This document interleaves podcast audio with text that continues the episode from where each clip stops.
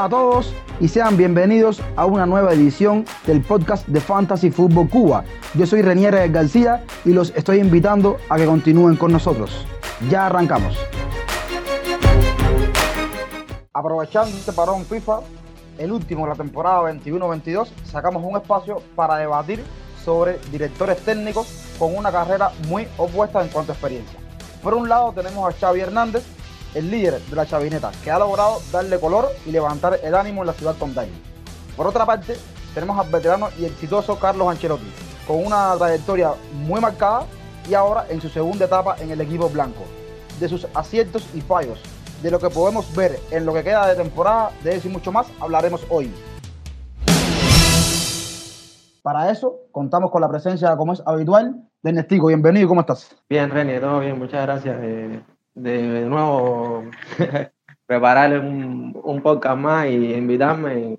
Y bueno, el tema me gusta mucho, la verdad. Es algo diferente a lo que hacemos usualmente y, y puede resultar bastante interesante de cara a lo que resta de liga y de cierta manera evaluar lo que vienen siendo los técnicos de los principales técnicos de, de la liga española. También nos va a acompañar en el episodio de hoy José, le doy la bienvenida y ¿cómo estás? Sí, Daniel, buenas tardes. Un saludo para, para, ti, para todo el equipo y para todos los que nos escuchan. El otro integrante de nuestro equipo habitual es Leo. Le doy la bienvenida y ¿cómo estás, hermano? Sí, muy buenas, Reina. Saludos para ti, para, para los que van a estar en esta edición del podcast de hoy y a las personas que nos van a escuchar. Un placer estar por aquí. Como invitado en el episodio, contamos con la presencia de mi amigo Javier Agüez. Javier, bienvenido y ¿cómo estás? Hola, ¿qué tal, Reina? ¿Cómo te va? ¿Todo bien? Eh, gracias otra vez por, por la invitación.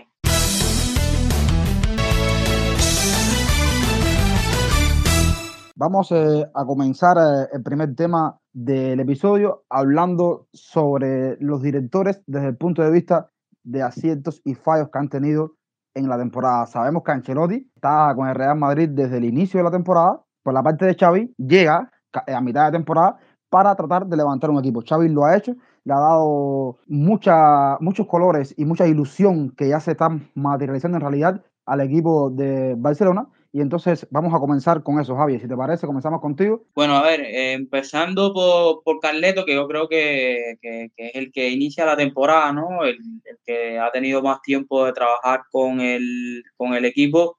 Yo creo que, que Carleto, como ha sido fiel él siempre a su, a su manera, ha logrado potenciar o ha intentado potenciar a los mejores talentos que tiene en el equipo, ¿no? O sea, darle eh, herramientas para que, para que ellos puedan brillar, sobre todo a nivel ofensivo. Yo creo que, que ha invertido mucho en Vinicius, que ha invertido mucho en, en Karim Benzema y en lo que ellos le, le puedan dar a, al equipo, ¿no? Solidificar el medio también con Kroos y con, y con Modric y a partir de ahí ir creciendo, ¿no? También darle algunas herramientas para que puedan ser importantes Asensio y, y Rodrigo, sobre todo el, el paliar. A mí me parece que, a nivel de, de cifra ha mejorado mucho lo del año pasado en cuanto no solo ya goles, sino a intentos de remate.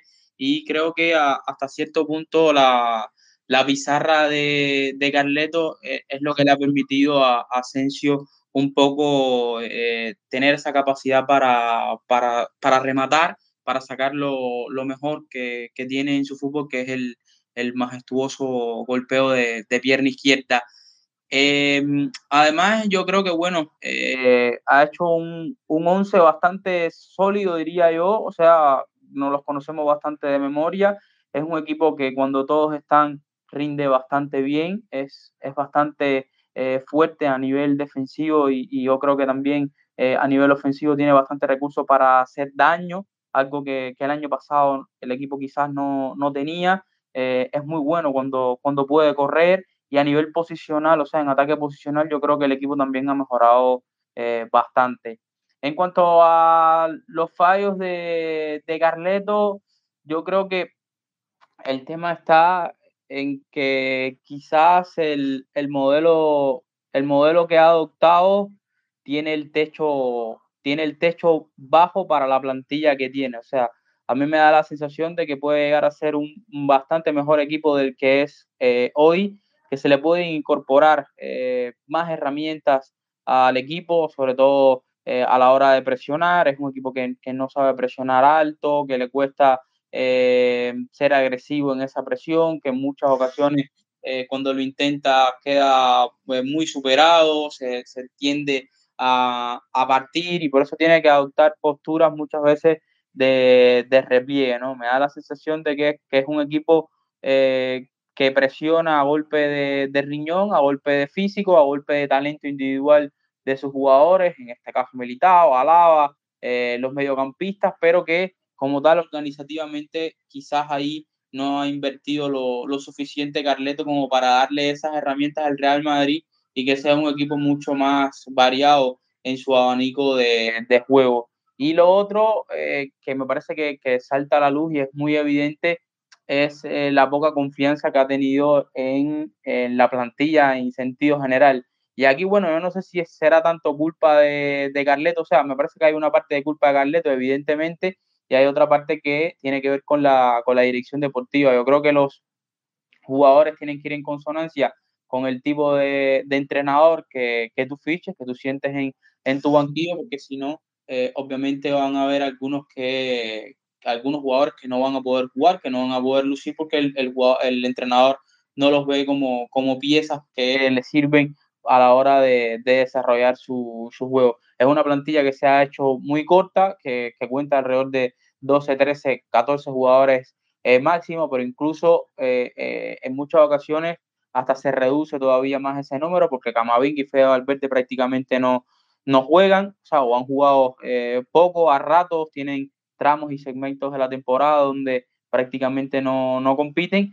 Y a mí me parece que eso, esos dos aspectos, ¿no? O sea, el modelo de juego yo creo que le da para el día a día, le da para, para la liga, pero hasta cierto punto le, le pone el techo eh, un poco bajo al, al, equipo.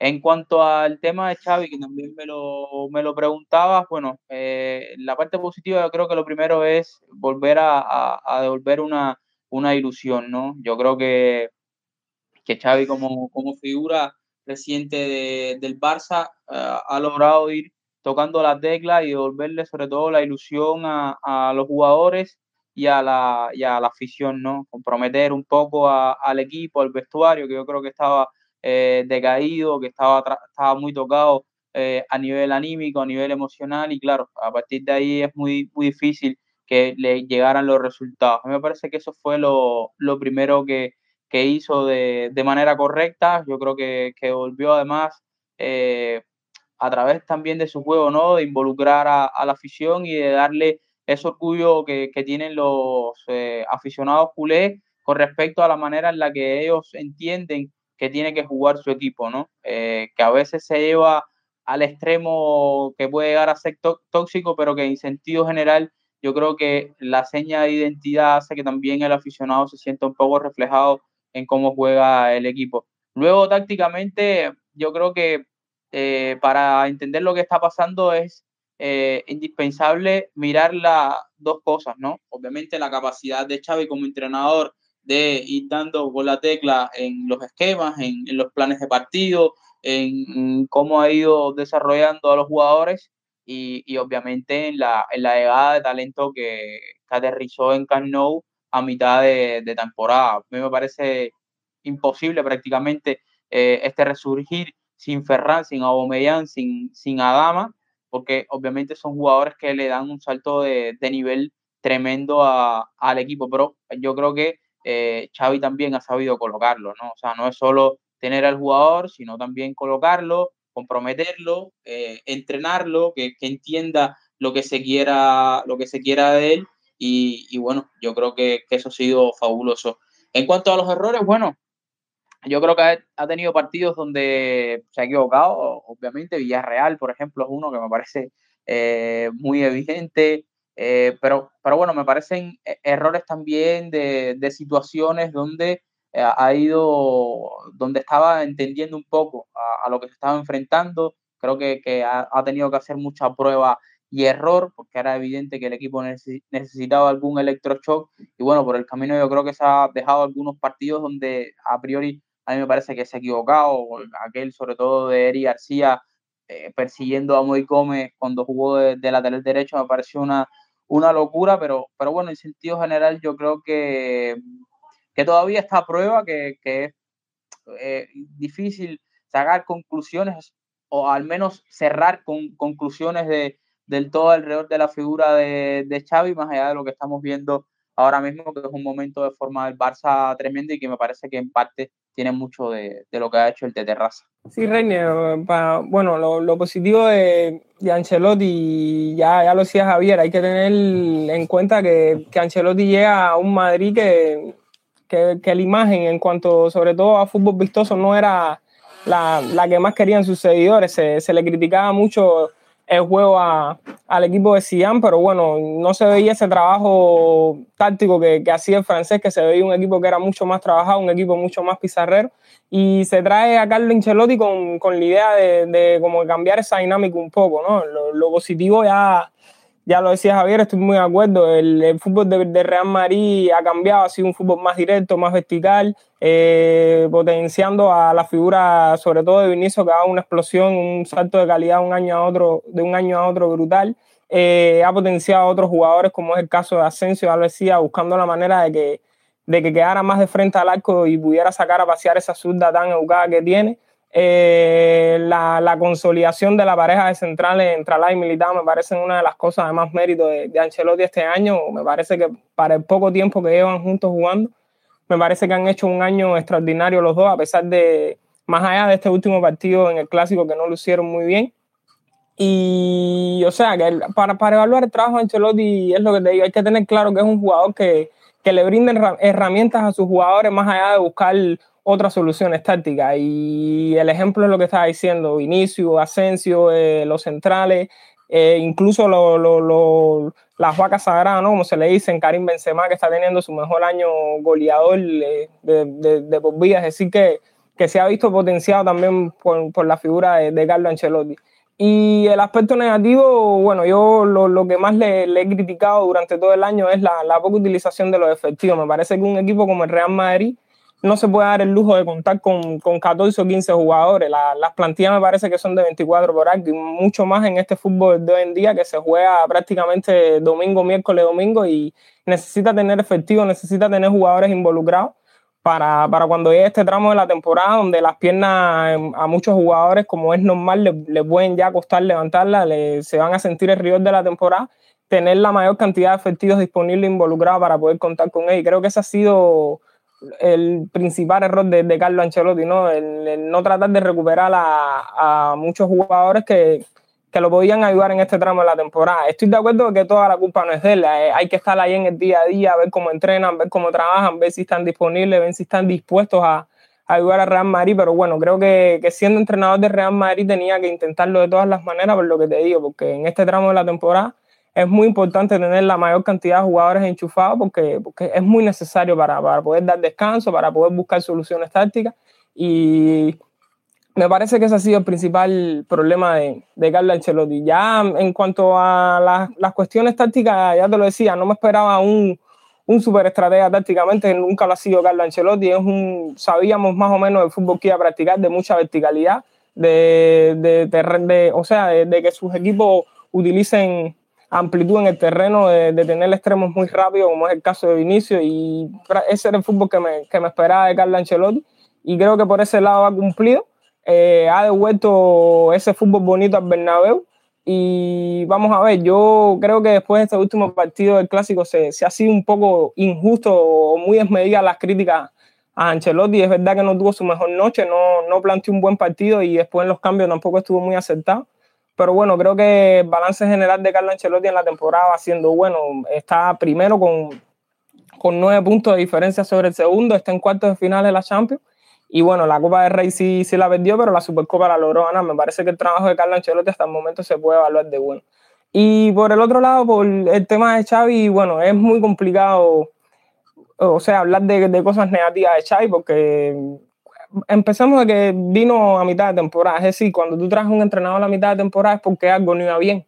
Lo ponen para, para tratar de solucionarlo, para tratar de mejorar ese problema que había. Me parece que, que una situación muy desfavorable, un contexto muy, muy gris, muy, muy oscuro. No se veía, no se veía un Barcelona con, con opciones de poder, o sea, cambiar el rumbo tan negativo que estaban teniendo en la temporada. Y sin embargo, Xavi poco a poco ha, ha logrado cambiarle esa dinámica, ha logrado crear un conjunto sólido, ha, creado, ha logrado encadenar unos cuantos partidos sin, sin perder, que es muy importante, sobre todo para la confianza de los jugadores.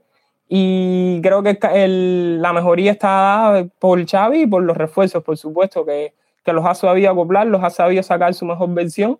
Y bueno, se está viendo el resultado. Y lo positivo es eso, el que le ha devuelto la ilusión, le ha devuelto eh, esas ganas de competir a, los jugadores de Barcelona y sobre todo que le han dado tiempo, porque eso es una cosa que, que, se, que sea injusto, no, no con Xavi, con muchos entrenadores, ¿no? que no, no se le dé el tiempo necesario para que puedan armar un proyecto y me parece que, que con Xavi el Barcelona debe tener paciencia porque todavía, aunque ya está sembrando las semillas del de Barça futuro, me parece que tiene que seguir dándole tiempo, tiene que seguir trabajando para, para, para armar ese proyecto y, y, veremos, pero la verdad que pinta muy bien el, este nuevo Barça de Xavi y por ahí estarían las cosas. Me parece que el trabajo de los dos va siendo bueno, pero con uno, con Xavi, me prefiero esperar un poquito más, pero me parece que va por el buen camino y de Ancelotti, que se ha tenido mucho más tiempo, que estuvo la pretemporada, que ha estado todo el año en el Real Madrid, me parece que en balance general está haciendo una muy buena temporada. Mi parte, René, bastante de acuerdo. Yo creo que si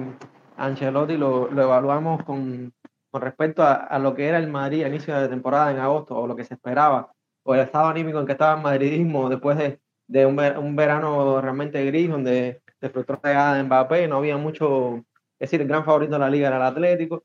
Y entonces, si tú comparas con, con ese punto de Madrid a lo que es el Madrid ahora, creo que Ancelotti le ha dado mucho.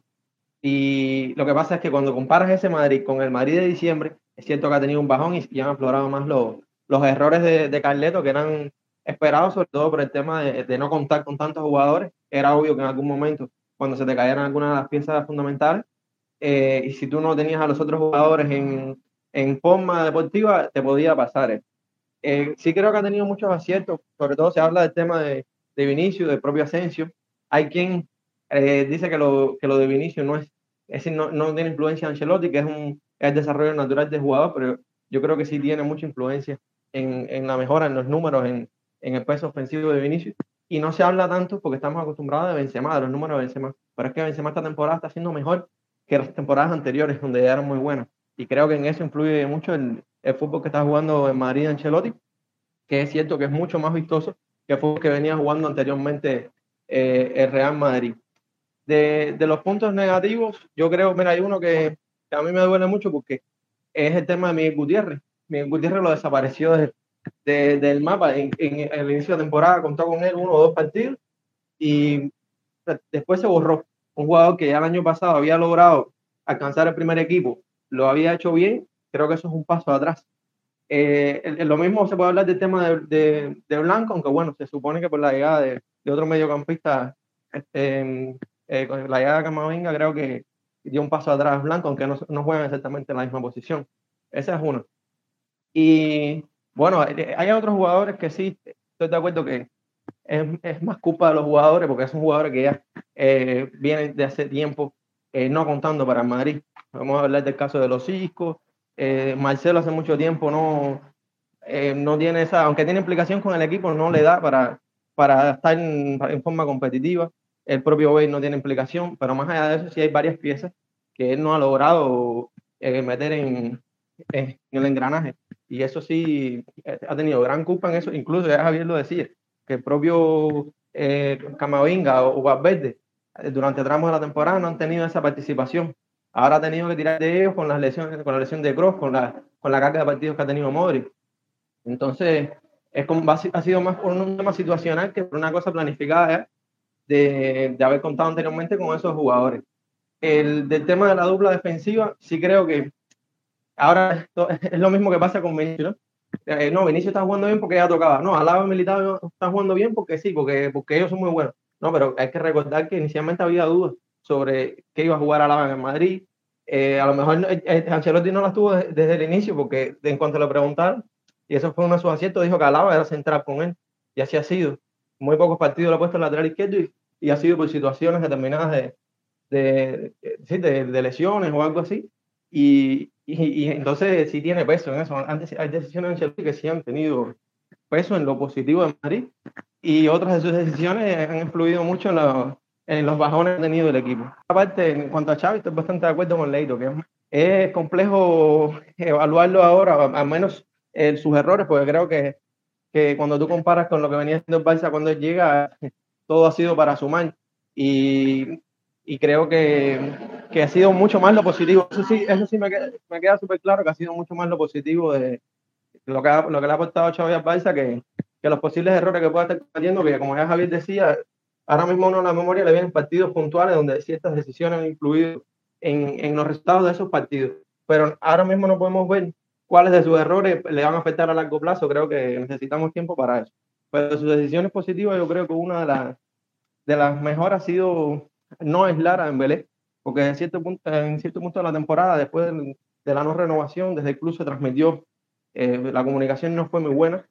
Y yo creo que Xavi eh, hizo un poco de lado eso y manejó bien el tema de volver a integrar a Dembélé y, está siendo muy importante Dembélé ahora mismo para el Barça y eso es mérito indiscutiblemente de Xavi. Otra cosa que, que Xavi, por lo que representa, por el tema del, del ADN Barça y del misticismo, eh, claro que, que, tiene muchos puntos a favor, pero Xavi en ciertos puntos de la temporada eh, ha, ha, tirado de lo que tenía, aún renunciando en ciertos partidos a estilo, a lo que sea, porque necesitaba ganar tiempo. Y eso sí lo hizo eh, muy bien y fue muy inteligente.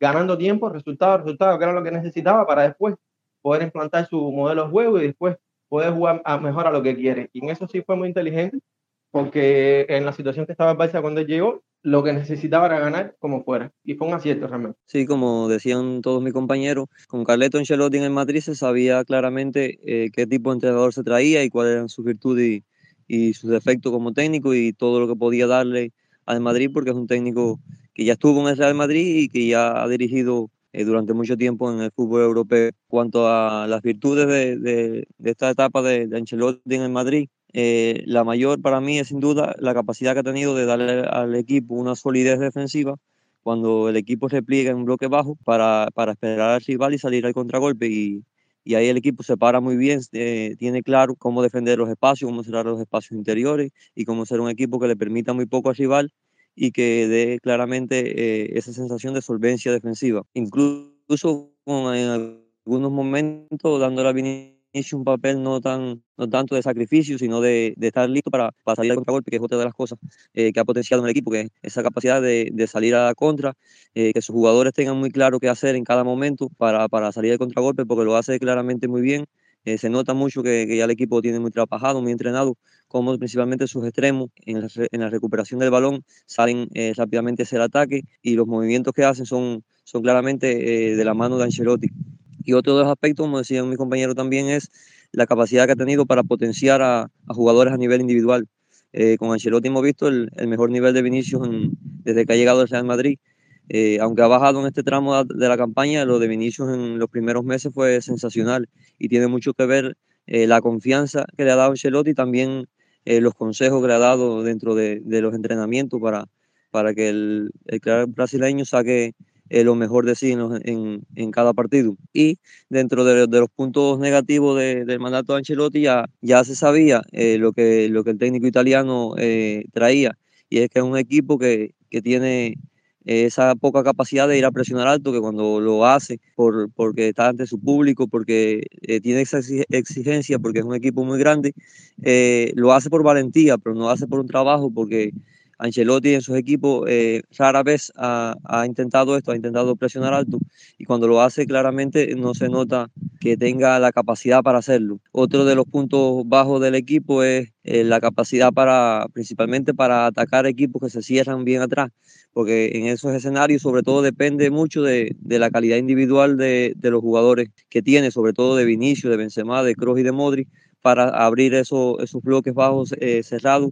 Y entonces necesitan mucho de, del nivel individual de ellos y de, de, la capacidad que tengan y de lo que sean capaces de inventarse ellos, sobre todo la, la combinación Vinicius-Benzema, que está potenciada por, por Ancelotti, pero que es a nivel individual el talento sobre todo que sacan ellos, porque en la suma de, de los 10 jugadores para construir y para generar espacios en una defensa bien cerrada, ahí Ancelotti no le ha aportado todo lo suficiente que tiene que aportarle a este equipo. Y es uno de los puntos negativos de, este Madrid. Y en cuanto ya al lado de Xavi en el Barcelona, eh, con la llegada de Xavi ya se sabía la idea que iba, a traer al equipo. Pero llega un equipo que, llevaba cinco o seis años desde las primeras dos temporadas de Luis Enrique en, en el Barcelona.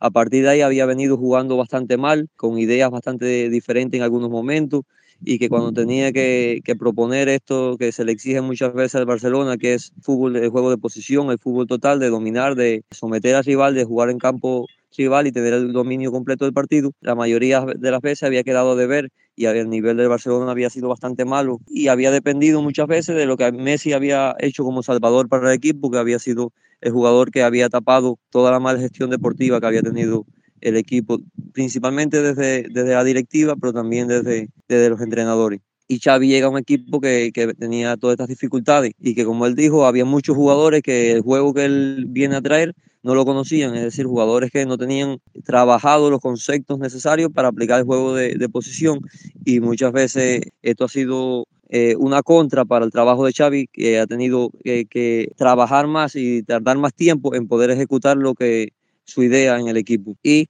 eh, luego de esto sí claramente ya le ha dado una identidad al equipo, el equipo eh, tiene claro, claro lo que hacer en cada momento del partido, eh, se maneja muy bien con el balón saliendo desde atrás, tanto en el cuando tiene que atacar bloques medios, cuando tiene que atacar eh, equipos que se le cierran atrás, sabe hacer muy bien la presión tras pérdida, recupera muy rápido el balón en campo rival y esto es algo que le ha dado eh, Xavi y que le ayuda mucho a, a, a, mantener el juego. Y también la presión alta que, que todavía tiene que trabajar en algunos aspectos, pero que cada vez que la ha ejecutado es muy buena la presión alta que realiza el equipo de Xavi. Quizá le cueste un poco más y es uno de los puntos ya negativos del equipo eh, a la hora de replegar, tener esa solvencia defensiva, esa solidez para los pocos momentos que no tenga el balón y tenga que retroceder a campo propio y, y defenderse, ser un equipo que, que, luzca más sólido y sea capaz, aunque sea por pocos momentos, pero de, de ser un equipo que no le genere situaciones con facilidad. Y, y, esa es una de las cosas que tiene que crecer este Barça de Xavi y también otra es mantener el nivel, mantener todo lo bueno que ha hecho porque Tuchel lo decía de, del Chelsea a principio de esta temporada, a veces la mejoría que tiene que tener un equipo es mantener el, las cosas buenas que ha hecho y, y prolongarlas en el tiempo, que, que es lo que eh, le va a permitir sumar y seguir siendo un equipo competitivo.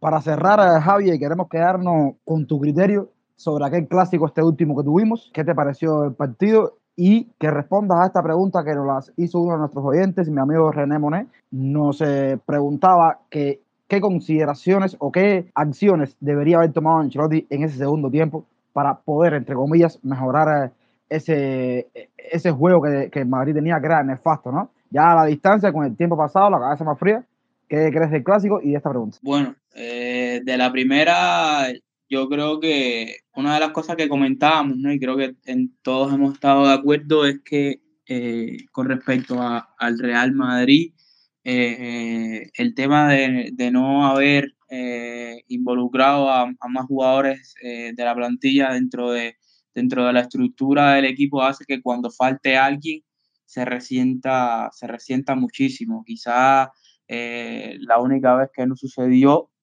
entre comillas, fue el día del Bernabéu en, contra Paris Saint Germain, aunque hasta el gol, primer gol de, de Benzema, lo cierto es que el Paris Saint Germain estaba haciendo mejor, yo creo que estaba controlando bastante bien el, el partido, lo tenía en una zona donde, donde me parece que, que tenía el mando de, juego. Ya después es cierto que el Madrid mete el primer gol y a partir de ahí se, se desata eh, que los cambios de Ancelotti en el partido contra el Paris Saint Germain me parece que son eh, bastante buenos. Pero repito, me parece que cuando a este Madrid le sacas a una pieza, eh, la estructura se resiente muchísimo, ¿no? Y, y, en el, y en el juego le faltaban, me parece que, que dos que son, que son importantes. Mendy, que le da la seguridad, ¿no? Cierra el círculo a, a nivel defensivo, blinda esa banda izquierda, hace que Alaba no tenga que salir tanto de, de zona hacia afuera, fuerte en el mano a mano,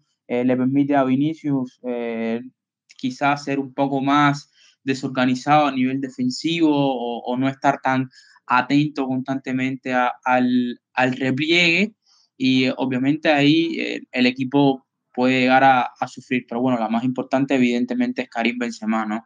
Sin, sin Benzema no solo es que pierdas gol, no solo es que pierdas amenaza en último tercio y en área, sino que pierdes a tu mejor organizador en campo rival, porque al final Benzema es eso, ¿no? Benzema es el jugador que cuando la pelota llega a tres cuartos empieza a organizarte el juego, empieza a llegar a zonas donde otros no, no llegan, a conectar y a juntar a, al equipo y eso hace que ataques mejor, eso hace que defiendas también mejor porque estás más preparado cuando, cuando pierdes el balón, hace que eh, jugadores como Vinicius, como el, el, extremo del lado contrario o, los mediocampistas siempre tengan eh, una línea de pase, un jugador eh, con el cual tener seguridad de que la jugada va a prosperar, va a mejorar y va a tener sobre todo continuidad. Y a partir de ahí, bueno, esas dos bases yo creo que eh, hacen que la estructura eh, se pierda. Ancelotti eh, intenta buscar de alguna manera la compensación y evidentemente se equivoca. Se equivoca empezando por colocar a Modric de una especie de falso 9, a adelantarlo también en el inicio del Barça en que se parejaran con los centrales. Eh, y el tema es que, repito, el equipo no tiene estructura para presionar en campo rival, no tiene estructura para ser un equipo eh, propositivo desde, desde la presión, ¿no? Para incomodar esa salida de balón cuando los rivales tienen calidad para, para moverlo. Y claro, se empezaron a, a empezaron a ocurrir eh, desajustes en los saltos y el Barça de Xavi tiene muy bien trabajado cómo encontrar al hombre libre. Lo hizo todo el tiempo durante la, durante la primera mitad, los laterales muy bajos, tanto Alba como eh, Ronald Araujo. Eso obligaba a, a los jugadores de, de, banda, en este caso Rodrigo y a Vinicius, a, a, ir muy abajo si querían presionar. Si no iban, eran el hombre libre. Y si iban, entonces generalmente lo que pasaba era que Valverde presionaba a Busquets y Casemiro tenía a los dos interiores, tanto a Pedri como a Frankie de Jong, que me parece que hicieron un partido espectacular los dos, entendiendo cuándo venir y acercarse a la pelota y cuándo alejarse, entendiendo en qué momento era el hombre libre para, para recibir y darle continuidad a, al juego, más que obviamente Aubameyang y los dos extremos fijaban muy abiertos, ¿no? sea, siempre había una superioridad en la primera línea, el Real Madrid cada vez que le, lo movían un poquito un pase para adelante, un pase para atrás, tercer hombre, ya que el equipo quedaba largo, porque repito, se desajustaba en el salto y el Barça a partir de ahí atacaba con, con, mucha, con mucha ventaja. Y cuando se sentaba en campo rival, que no podía finalizar o perdía el balón, estaba, estaba, muy, bien, estaba muy bien preparado. Me parece que, el plan de, de Xavi fue muy bueno, el de Ancelotti, obviamente, teniendo que buscar la compensación de la ausencia de Benzema, eh, se equivoca muchísimo y ya para el segundo tiempo, bueno, eh, la línea de tres eh, que duró 45 segundos, creo, dos acciones, eh, la que falla Ferran y después la, la que marca, hace que, que, bueno, tenga que desarmarla y parece un poquito de, de, improvisación. Es muy difícil saber qué tenía que hacer Ancelotti, ¿no? Estaba perdiendo el partido 2 a 0, necesitaba una reacción, necesitaba meter al equipo en campo rival, tener la pelota, no, no permitir que el Barça circulara tanto, tanto el balón. No sé si la idea de meter un, un delantero que fijara los centrales, que también te diera la posibilidad de, de conectar con él en, en largo, que, que, te diera un poquito más eh, de amenaza, hubiese sido una, una solución. La verdad es que es muy difícil, muy difícil, porque, repito, el tema es que no, no había una, o sea, la ausencia de Benzema desajusta todo y que sus suplentes, eh, Ancelotti no los tiene metido en dinámica, ni Hazard, ni, ni tampoco Jovic. Bueno, él meta a Mariano, pero Mariano, imagínate, es, es, es, muy, es muy complejo. Yo creo que, que, el plan de partido es malo y después reconducirlo perdiendo 2-0 abajo es, es muy difícil eh, porque tienes que empezar todo empezar todo de nuevo. Yo creo que la, la idea de, de, meter al delantero no es mala, pasar a la línea de tres sí, pero, pero nada, eh, yo creo que, que, se empieza a perder desde la planificación, desde, desde la pizarra y, y yo creo que hasta cierto punto, y, y, a mí me gustaría saber qué está pasando dentro del vestuario del Real Madrid con tocado puede quedar eh, Ancelotti, ya no de cara a, a, la prensa, que me parece que es lo de menos, ni, incluso de cara a, a, a, Florentino, que obviamente ese sí es importante porque es el que al final le va a cortar la cabeza o no, sino eh, para lo que queda de temporada de cara al vestuario, ¿no? O sea, si van a confiar en, en él, había algunas declaraciones de, de, futbolistas, sobre todo la de, la de Thibaut donde me dejó alguna, alguna duda en cuanto a, a, a, lo que se le pidió iniciando el segundo tiempo y puede ser muy peligroso porque si el vestuario deja confiar en ti, entonces si tienes un, un problema muy gordo. Yo espero que no, de todas maneras Ancelotti me parece uno de los mejores entrenadores de, de este siglo, ahí sus resultados lo respaldan y, y, que esté convencido de que, de que puede encaminar el, el barco. A mí me parece que la liga eh, la, la va a ganar, además sin, sin muchas complicaciones ya para las Champions me cuesta un poquito más de trabajo eh, verlo incluso superando al Chelsea, pero bueno, todo puede, todo puede pasar. Te quería preguntarle, a lo mejor están de acuerdo conmigo, pero yo tengo la sensación de que, de que Ancelotti está tratando de no dar muchos pasos en falso, como que cuida demasiado el puesto de entrenador en el Real Madrid, es la sensación que me da a mí. Desde el día que llegó en, agosto, demostró mucha ilusión por poder entrenar en Madrid, y, eh, y, a mí, en cada decisión que toma, prácticamente lo que me dice, este hombre quiere asegurar el puesto y seguir entrenando el Real Madrid el año que viene. Él no piensa demasiado en futuro, solamente está pensando en, en, el mañana, en el mañana y en seguir siendo el entrenador del Madrid. Y eso yo creo que lo ha penalizado eh, en algunos partidos. Y, pero bueno, eh, tiene el Madrid eh, de primera en liga que creo que, que, de cara a su continuidad va bien. Aunque se especula que con este 4 a 0 eh, ya la cabeza se, se, la van a cortar en junio. No sé. Yo lo que creo que, que lo que ustedes han hablado durante todo el episodio, es el tema de, de la plantilla.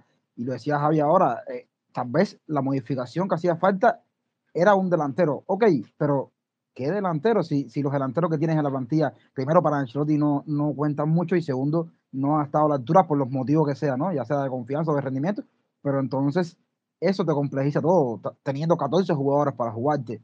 Eh, este final de temporada que es muy difícil en, toda, en las compañías de Estadio Real Madrid, yo creo que, que por ahí andan la, las cuestiones más interesantes y más difíciles que, que tiene Ancelotti para este final, porque la Champions se le viene y, la Liga, sí, la ventaja está, pero tienen que tratar de, sostenerla para poder ganar al final de temporada, ¿no? Vamos a ver, eh, todos eh, lo hablábamos en su momento, que apostó por, apostó por el equipo entero en, en principio para sacar este colchón de puntos que ya tiene y ahora es como que dejarse llevar por esa inercia como una carrera de 100 metros que, que te quedan 20 y te dejas llevar por todo lo que has hecho, ¿no? Y debe alcanzarle, pero es un hecho que la plantilla le queda súper corta para estar en toda competencia. No sé, José, qué crea de esto último que hemos hablado. Completamente de acuerdo. Yo desde, desde principio de temporada siempre pensé que la plantilla era corta, pero sobre todo en posiciones específicas.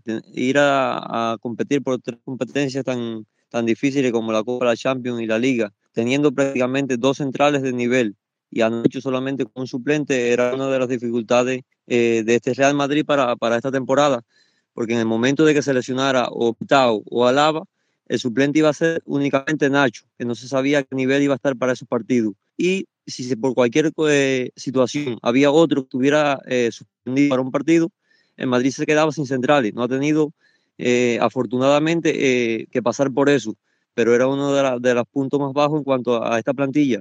Y también, sobre todo, en la posición de Casemiro, si, si Camavinga no lograba firmarse ahí, era uno de los puntos bajos en cuanto a, a la plantilla para la temporada.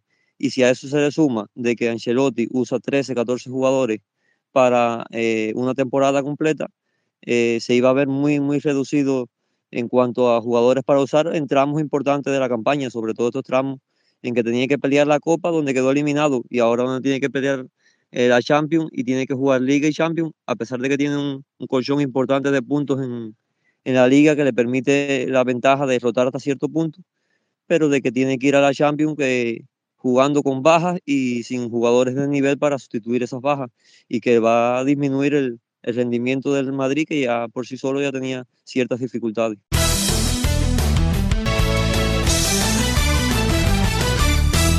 Nos queda despedir a, cada uno de ustedes. Yo, por supuesto, agradecido y, y esto lo digo en nombre de, de, todo el colectivo, no solamente de mí, por la presencia de Javier, por el tiempo, Muchísimas gracias, brother, porque cada vez que te solicitamos estás para nosotros ahí, eso nos, no, nos deja muy contentos. Nada, muchísimas gracias a ti, Reinier, ya te lo decía en la introducción, gracias por la, por la invitación y, y ya sabes, cuando, cuando quieras, para mí hablar de fútbol siempre, siempre es bienvenido. Por supuesto, agradecerle a, al equipo de Fantasy Fútbol Cuba en cuanto a la liga se refiere, a, Le, a en especial a, a Ernestico por su tiempo aquí hoy. Muchas gracias, hermano. A todos ustedes por las intervenciones que me han enriquecido mucho, la verdad, y igual ha sido un placer eh, estar en este ratico aquí y espero que para los oyentes también lo sea. José, muchas gracias para ti igual. Sé que llegas del trabajo y te pones con nosotros, eso es muy, muy preciado. No, gracias a ustedes. El placer siempre es mío de poder estar aquí con ustedes en cada episodio. Leo tuvo que irse porque ahora mismo tiene que ir a jugar un partido de fútbol, pero me dejó también la, los agradecimientos para todos, especialmente para Javier por compartir el espacio con nosotros. Estamos llegando al final del episodio de hoy. Ha sido un placer eh, contar eh, con todos ustedes por aquí. Recuerden que pueden seguirnos en las redes sociales. En Twitter nos encontramos bajo la cuenta arroba fan-food-cuba. También pueden seguirnos en Telegram y ser parte de nuestra comunidad y participar en el debate que tenemos a diario. Yo soy Renier, ya me estoy despidiendo. Recuerden que en la descripción del podcast aparecen las cuentas personales de cada uno de nosotros y como siempre les digo, chao, los quiero y cuídense.